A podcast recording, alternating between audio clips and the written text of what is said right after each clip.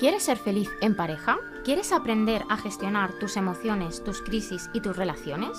¿Quieres recuperar tu autoestima y tu autorreconocimiento? Hola, soy Patricia Sánchez, psicóloga y terapeuta transpersonal, y puedes encontrarme en el 675-099887, en info arroba amorresilienteterapias.com y en mis redes sociales, arroba relaciones barra baja resiliencia barra baja amor. Te espero.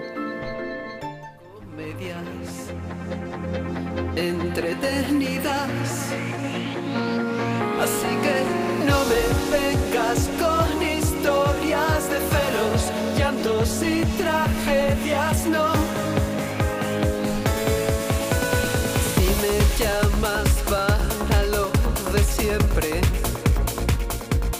no te molestes, no me interesa. Ya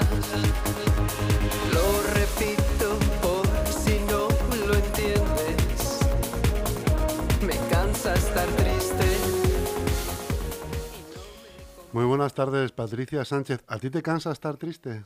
Mm, depende cuánto tiempo. Como todo, ¿no? Ah, pero tú te pones triste también. Sí, claro. ¿Sí? Claro, como todos Fíjate los seres yo humanos. yo creí que de todo esto que tú hablas no sentías nada. Que era un mueble. Ni ira, ni miedo. Era un mueble ahí, un- la mesa. Sí, sí, sí. Yo creí que no. Pero esto es como todo, ¿no? Depende del tiempo que estemos tristes. Si estamos tristes días y días y meses y meses y semanas y semanas, pues claro que nos cansamos, ¿no? De estar tristes. Pero si estamos tristes cuando toca, pues no. O sea, que no te cansas, vamos. Normalmente La no pregunta que te he hecho era para que me dijeras sí, sí o sí no. Es que hay una tonalidad de muchas Pero cosas. mucho, mucho, mucho. Pareces un político. Eso es, mira, pues hoy va- Mira que estoy acostumbrado yo a hablar con políticos, pero es que Toma ya. tú podrías estar ahí, ¿eh? Soy buena negocianta. Sí, sí, sí. Pero fíjate, iba, y hoy vamos a hablar del masculino femenino y de los mitos, ¿no? Que hay asociados a las mujeres y a los hombres. Aquí donde me ves yo soy un mito, ¿eh? Y te iba. sí. Y te iba a. Pregunta, pregunta por ahí. Y te iba a decir, yo te iba a decir, es que al final esto es una de las cosas que pasa entre los hombres y las mujeres. Que los hombres solo veis sí o no, blanco o negro. Claro. Y las mujeres vemos una tonalidad de muchísimas cosas, textura, formas y sabores Claro. y colores eh, dentro. Claro, ahí está. De ahí viene la famosa dice, frase de... cómprame una camisa eh, no, blanco roto. Eh, claro, una camisa blanca y rota. Hombre, eso te has pasado. Eso no pasa, hombre. Pero sí que pasa esto que te voy a decir. Le dices a, una, a tu pareja, ¿qué te pasa? ¿Estás enfadada? No, Y en vez de decirte sí o no, te dice, tú sabrás. claro, o no. Ella- ella- dice, no, pero la mayoría es, ¿Y tú qué pasa? sabrás". ¿Que es que no lo entiendes? Es que no, porque- sabes leer las Porque eso mentes. es, eso es eh, ya una amalgama de respuestas ahí en una sola. Tú sabrás. pues ¿Qué no pasa? sé. ¿Que no sabes lo que has hecho mal?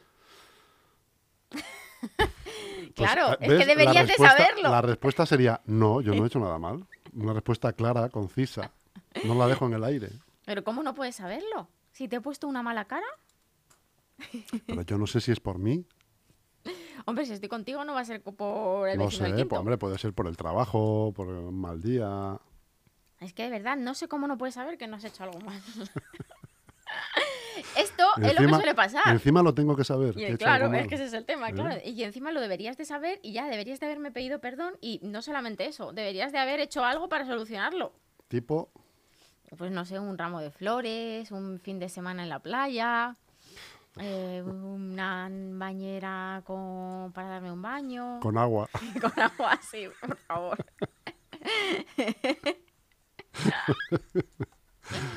Mira, ya hemos metido todos los mitos juntos. Verdad. Todos los mitos juntos. Todo de hombres en y la mujeres. ahí, todo en la Esto hemos representado lo que suele pasar en la vida. sí, sí. Claro, y tú probablemente estás pensando en el eh, partido de fútbol que va a haber En La mañana, alineación, el 4-3-3, eh, que va a sacar en que, te Pep, está- claro, en que te estás durmiendo o estás ya roncando o algo así.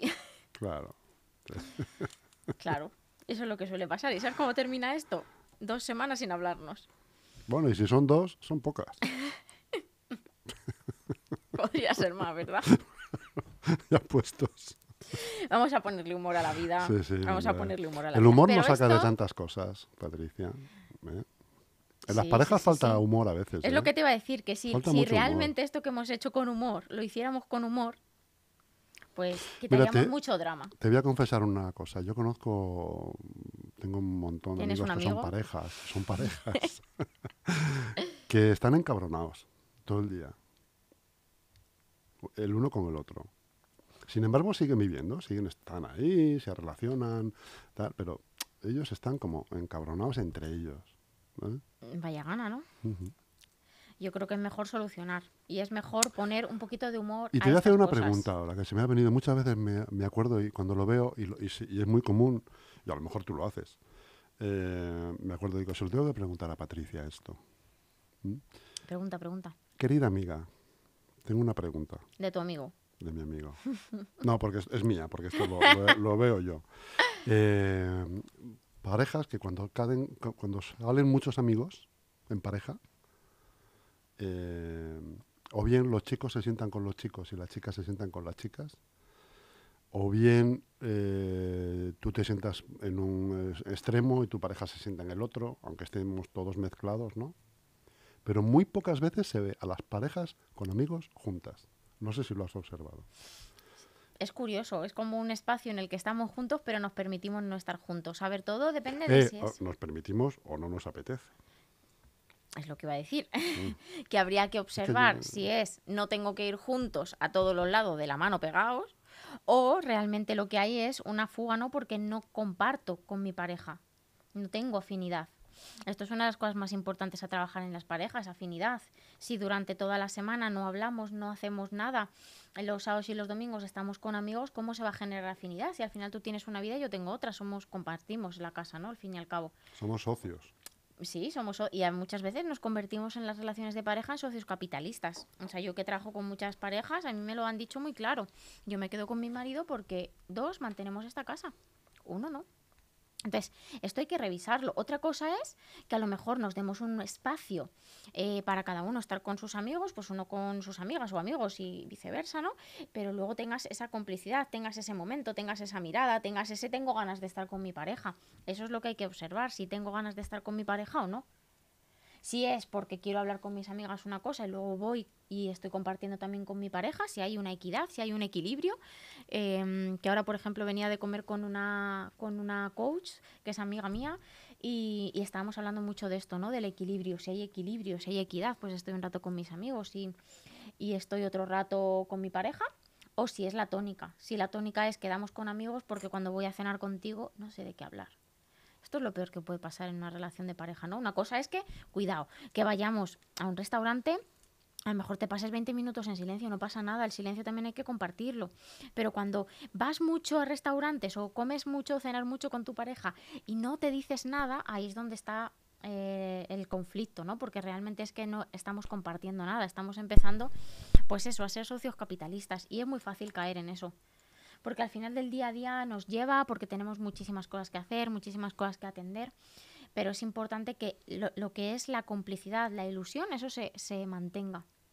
No hacen falta grandes cosas, 15 minutos al día de tomarte eh, un, un vino con tu pareja o de mientras uno está cocinando el otro le está ayudando y estáis charlando un poco y os estáis poniendo al día. Pero esa complicidad es importante. Claro, si perdemos eso al final perdemos la pareja tenemos familia, tenemos estructura familiar, pero no tenemos pareja, ¿no? Por eso yo siempre hablo mucho del equilibrio, que claro, eh, no es fácil encontrarlo. O sea, al final e- la vida es un constante equilibrio que se desequilibra y tengo que ir equilibrando. Y ahí en el equilibrio, cuando lo vayamos encontrando a lo largo de nuestra vida, porque al final también es algo muy progresivo, vamos dándole ca- a cada cosa su espacio, ¿no? Hay un ejercicio que yo propongo mucho y es a todas las parejas que hayas tenido en tu vida, dalas su Juntarlas. espacio. si quieres salir vivo, Jesús, mejor no. Yo saldría vivo, ¿eh? Yo Perfectamente sé, vivo. yo no tengo ni idea. Sí, Tú sí, sabrás. Te lo digo yo. Yo saldría perfectamente vivo. Y además divertido. Pero me refiero a darlas su espacio en tu vida, porque han tenido un lugar, han tenido una vida y ahí encuentras el equilibrio y tienes un hueco para meter a una persona nueva, ¿no? Y como todo en la vida, claro, el equilibrio es una de las cosas más importantes y más difíciles de encontrar, equilibrio y equidad. Distribuir bien el tiempo para que haya tiempo para la familia, para que haya tiempo para la pareja, para que haya tiempo para el trabajo, para que todo esté en su justa medida, en su equilibrio, eso es, lo, es de las cosas más difíciles. ¿Esa chaqueta te la has hecho tú? ¿Qué tendrá que ver la chaqueta? Es, es blanco roto, ¿Eh? Es ¿no? que hace que eso es blanco roto. Es que hace que no vea una chaqueta de punto. Pues no la he comprado, pero no voy a decir la marca porque no es de comercio local. Ah, Entonces no quiero hacer publicidad a los grandes, no quiero hacer publicidad a las grandes Bueno, marcas. bueno, Pero es que yo me encantan mucho este tipo de Las chaquetas, de punto, las chaquetas de punto, y cuando la vi dije, me la tengo que comprar. para mí. Así que eso. Rela- la- estábamos hablando del femenino y masculino y de los estereotipos en las relaciones de pareja o lo que asociamos al masculino y lo que asociamos al femenino. ¿Qué cosas? ¿Qué, qué significa? ¿Qué es, ¿Qué es ser mujer? ¿Qué es ser mujer? A ver quién responde eso. ¿Y qué es ser hombre? Es- Esto da para un, pro- para un programa largo. Esto da para un programa... ¿eh? ¿Un hombre tiene más energía masculina o femenina? Yo creo que te he oído a ti decir que femenina.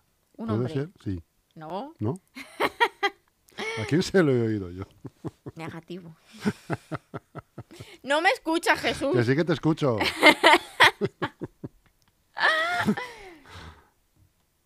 Pues, eh, eh, Masculina, eh, ¿no? claro, Si eres un hombre, ¿qué claro. energía vas a Es tener? que como siempre preguntas cosas ahí con trampa, digo, a ver, me pone Claro, nervioso. los hombres tienen más energía masculina, pero tienen energía femenina. Y eh, volvemos a lo mismo, que haya equilibrio, pero que haya preponderancia de energía masculina. Pero el hombre que tiene más energía femenina que masculina, que pudiera ser, Es, de hecho, pasa. ¿gusta más a las mujeres o no? No, ¿No tiene más afinidad? no.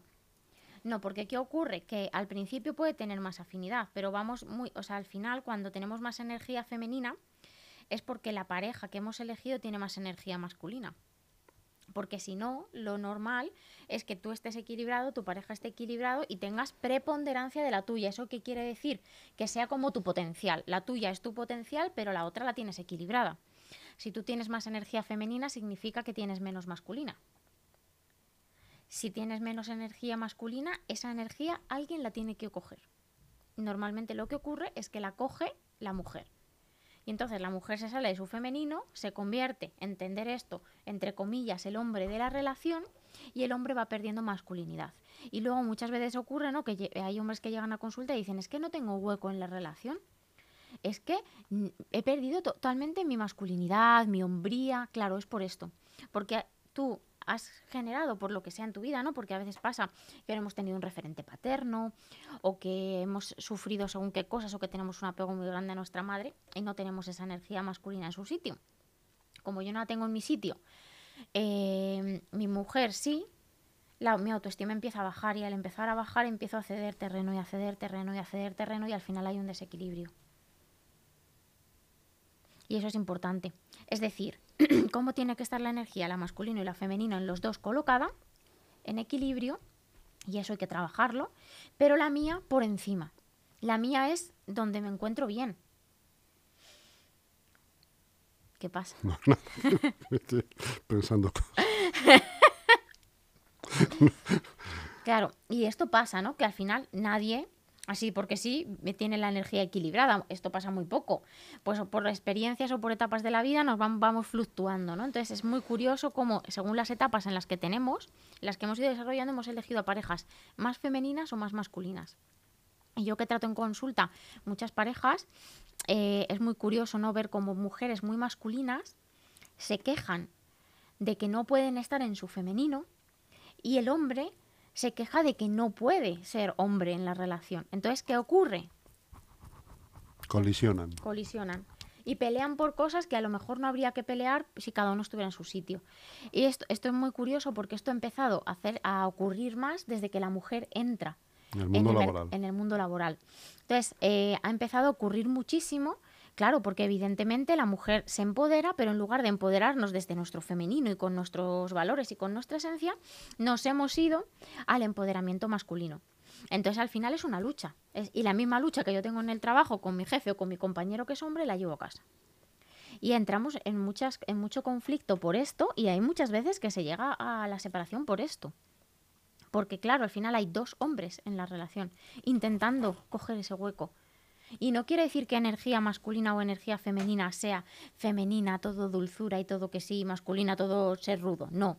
Pero en la energía masculina está la dirección, está el orden, está la gestión, está el cálculo. Y la energía femenina es mucho más del detalle, de lo cookie, de todo eso. Entonces, tener esa energía colocada cuando estás en, un, en el mundo laboral que es realmente es un mundo laboral patriarcal, o sea, al final es un mundo laboral mucho más masculino, eh, hace que vayamos perdiendo feminidad. Y esto ocurre a muchísimas mujeres. Yo, a, mí me, sucedió en su momento cuando empecé a trabajar en la empresa, me masculinicé y, y yo, por ejemplo, uno de los efectos que tenía es que tenía unos dolores de regla horribles, pero horribles. O sea, no podía. Y cuando empecé a tratarme todo esto, poco a poco mi menstruación ha ido bajando el, nivel de dolor y la, siento mucho más conectada. Y esto es porque yo antes estaba peleada con mi femenino, porque entendía que mi femenino me hacía débil. Y en una empresa débil te machacan. Entonces te pones por encima, empiezas a, generar masculinidad. Tú notabas que desayunabas orujo por la mañana y que no era muy normal. Hasta ese nivel no he llegado, porque si me desayuno yo un orujo, no puedo coger el coche, que voy ahí, voy, vamos, haciendo ese. que me emborracho. Ahí notabas que te peleabas con tu masculino. Ponme una oreja, pero de hierbas.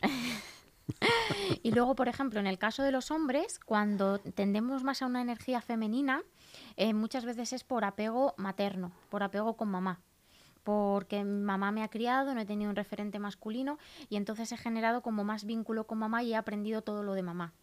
¿Qué pasa? Que como no he tenido a papá, inconscientemente, ¿qué hago en mi pareja? busco a papá y busco una mujer más masculina. Y eso al final es un conflicto. Siempre que esto pasa es un conflicto, siempre. O sea, yo esto es que siempre lo hablo, ¿no? Porque hay mujeres, eh, incluso a mí en una etapa cuando no tenía esto colocado me pasaba, ¿no? Que un hombre va a abrirte la puerta y te cabras, oye, que yo puedo abrir la puerta, oye, que yo puedo conducir. Y es verdad que no pasa nada porque nos abran la puerta, que no pasa nada porque el hombre conduzca. La dificultad ahí es en sentirnos capaces, pero poder daros vuestro lugar.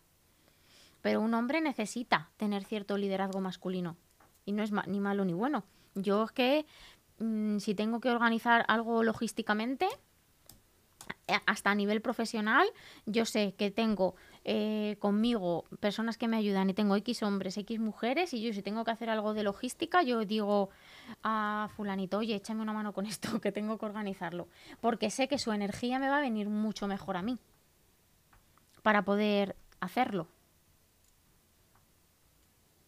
Entonces al final es una cuestión de, poner a cada, de poner, de que cada uno tengamos nuestro lugar en la relación y en las empresas igual.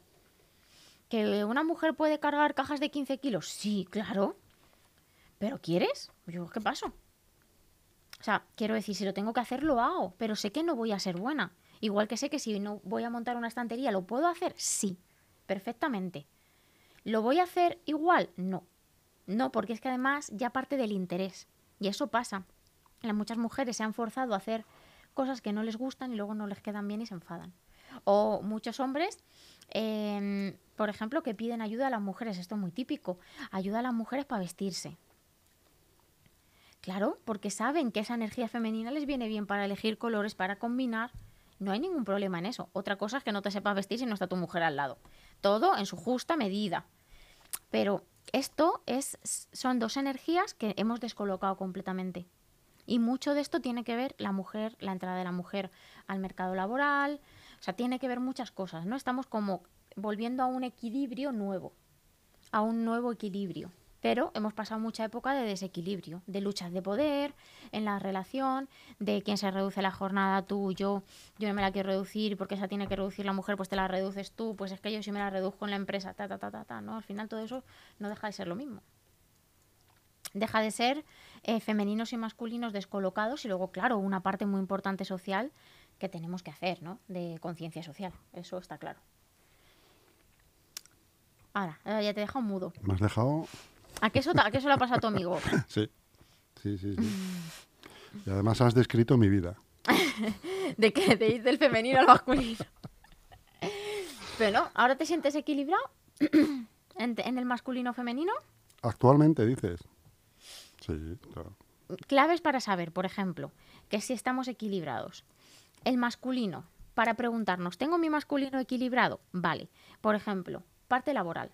La parte laboral, la dirección, la- el proyecto tiene mucho que ver con el masculino. Tengo mi vida direccionada, tengo mi vida organizada, tengo mi vida planificada, tengo mi vida estable, tengo mi vida económicamente estable. Tengo vida, directamente. Aparte de, de preguntar, ¿tengo vida? Por eso, por ejemplo, tiene mucho que ver con el masculino, con el femenino.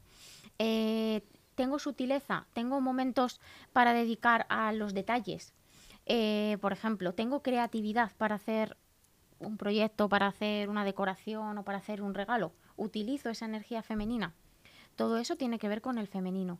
¿Qué, qué ha pasado? Muchas mujeres han entrado en el mercado laboral, han creado proyectos preciosos desde el femenino, como el masculino no estaba en su sitio, han ido a, ponernos, el- a ponerlos en el mundo y se han caído. ¿Por qué? Porque no había dirección, no había estructura, no había cálculo, porque es necesario para un proyecto, para ser autónomo, por ejemplo. No había enfoque. Entonces, el proyecto puede ser precioso, porque yo he- conocido proyectos preciosos con un fondo, con esencia, pero como no estaban puestos a la práctica, al mundo, se han caído hacia abajo. ¿Por qué? Porque no había femenino y masculino en su sitio. Y al contrario pasa. Muchas empresas están creadas desde el masculino y hay mucha gente que dice, jo, es que he ido a tal empresa y es que esta empresa no me dice nada. No te dice nada porque está hecha desde el masculino. Práctica, dirección, ganancia, beneficio y resultados. Le falta la conexión de la parte femenina, que ya es muy interesante cuando analizas empresas y te das cuenta cuáles están equilibradas, cuáles se han creado desde el masculino y cuáles desde el femenino. Es porque se nota, se nota. Eh, donde tú entras a una tienda, por ejemplo, se nota una tienda en la que hay detalle, una tienda en la que hay cuidado, en la que hay mimo, en la que es un proyecto que tiene base y que además tiene foco, tiene dirección, o se nota en una tienda que tú entras, que es una tienda pues para vender. Práctica, útil y Una ferretería. y una ferretería que y con los precios bien grandes y si puede ser en negrita eh, con el cartel en blanco mejor. Y cuando entra la gente le dices este o este venga chutando eso es energía masculina sin equilibrar.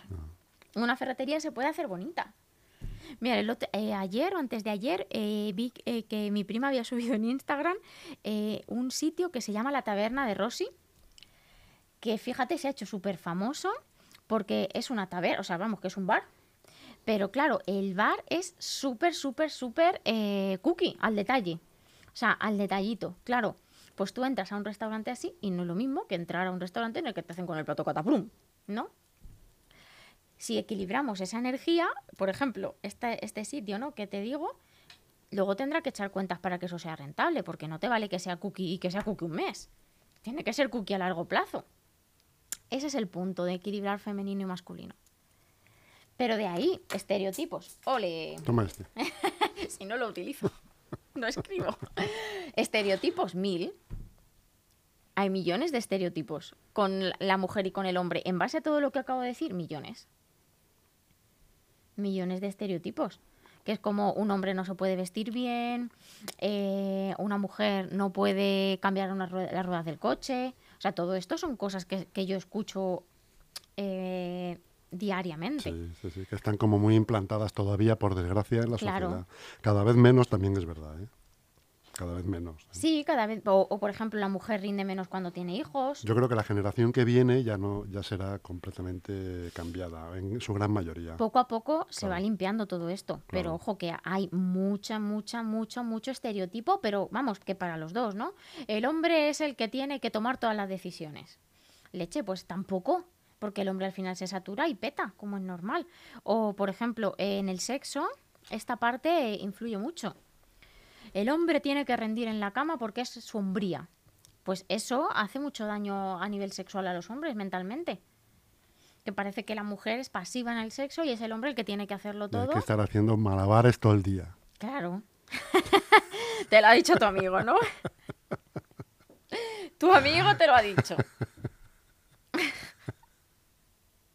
Si es que me tiras de la lengua. Si es que- me si tiras es de que la tu amigo lengua. te Yo no dice- quiero hablar y me tiras de la lengua. Tu amigo te dice demasiadas cosas, ¿eh? Claro, joder. Al final es una cuestión de equilibrio. Equilibrar masculino-femenino y tener clara cuál es mi energía predominante. Si yo soy hombre, mi energía predominante tiene que ser la masculina. Y si no es, vamos a hacer un trabajo para equilibrarlo. Y al contrario, si yo soy mujer, tengo que tener claro que quiero mi cuenta de resultados a final de año. Pero también tengo que tener claro que eso tiene que tener un- una forma. Porque si no, no voy a estar en coherencia con mi energía y no me van a salir bien las cosas. Ahora, Entiendo. ahora ya podéis ir a, a mirar a tiendas, entrar en sitios y pensar, ¿es energía femenina, Sí, energía o femenina, masculina? ¿O está equilibrada esta energía? Negocio creativo. O es energía trans, Eh, Da igual. que Porque no, pudiera ser. no, porque no tiene nada que ver. La tendencia, es- no estamos hablando de tendencias sexuales. Mira, me viene bien que digas eso. No estamos hablando de tendencias sexuales. Todo ser humano tiene energía masculina y femenina. O sea, todo ser humano tiene energía femenina y masculina. Da igual que tú quieras eh, o estés en un proceso de transformación de género. Realmente tu energía predominante tiene que ser hacia donde tú vas. Aunque tu cuerpo no lo acompañe. O sea, tiene que ser hacia donde tú vas. Esa es tu energía predominante.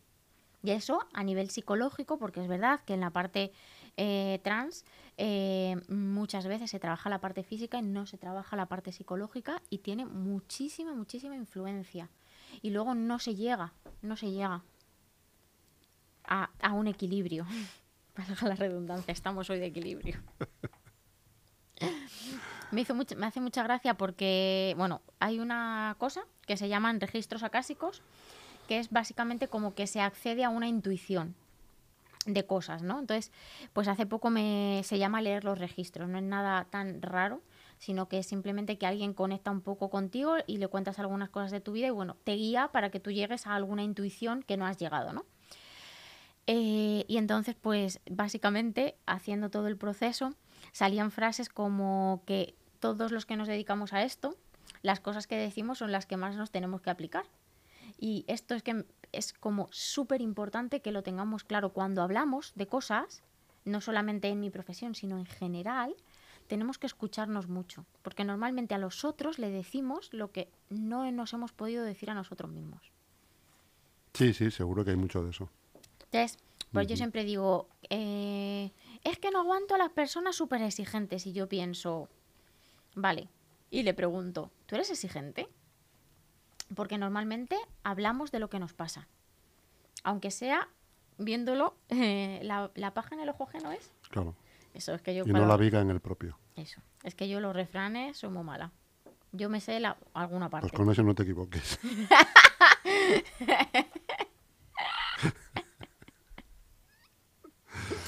Un día contaré una anécdota de mi primo pequeño relacionada a, a eso que me has dicho porque fue- es buenísima esa anécdota. Luego me la cuentas fuera de micrófono. Sí, sí, sí. No se puede contar en micro, se puede contar en micro, porque además es que es una anécdota de un niño que al final, claro, como lo dicen todo con la naturalidad que lo dicen, pues podemos aprender mucho de los niños, Sin duda. sin duda.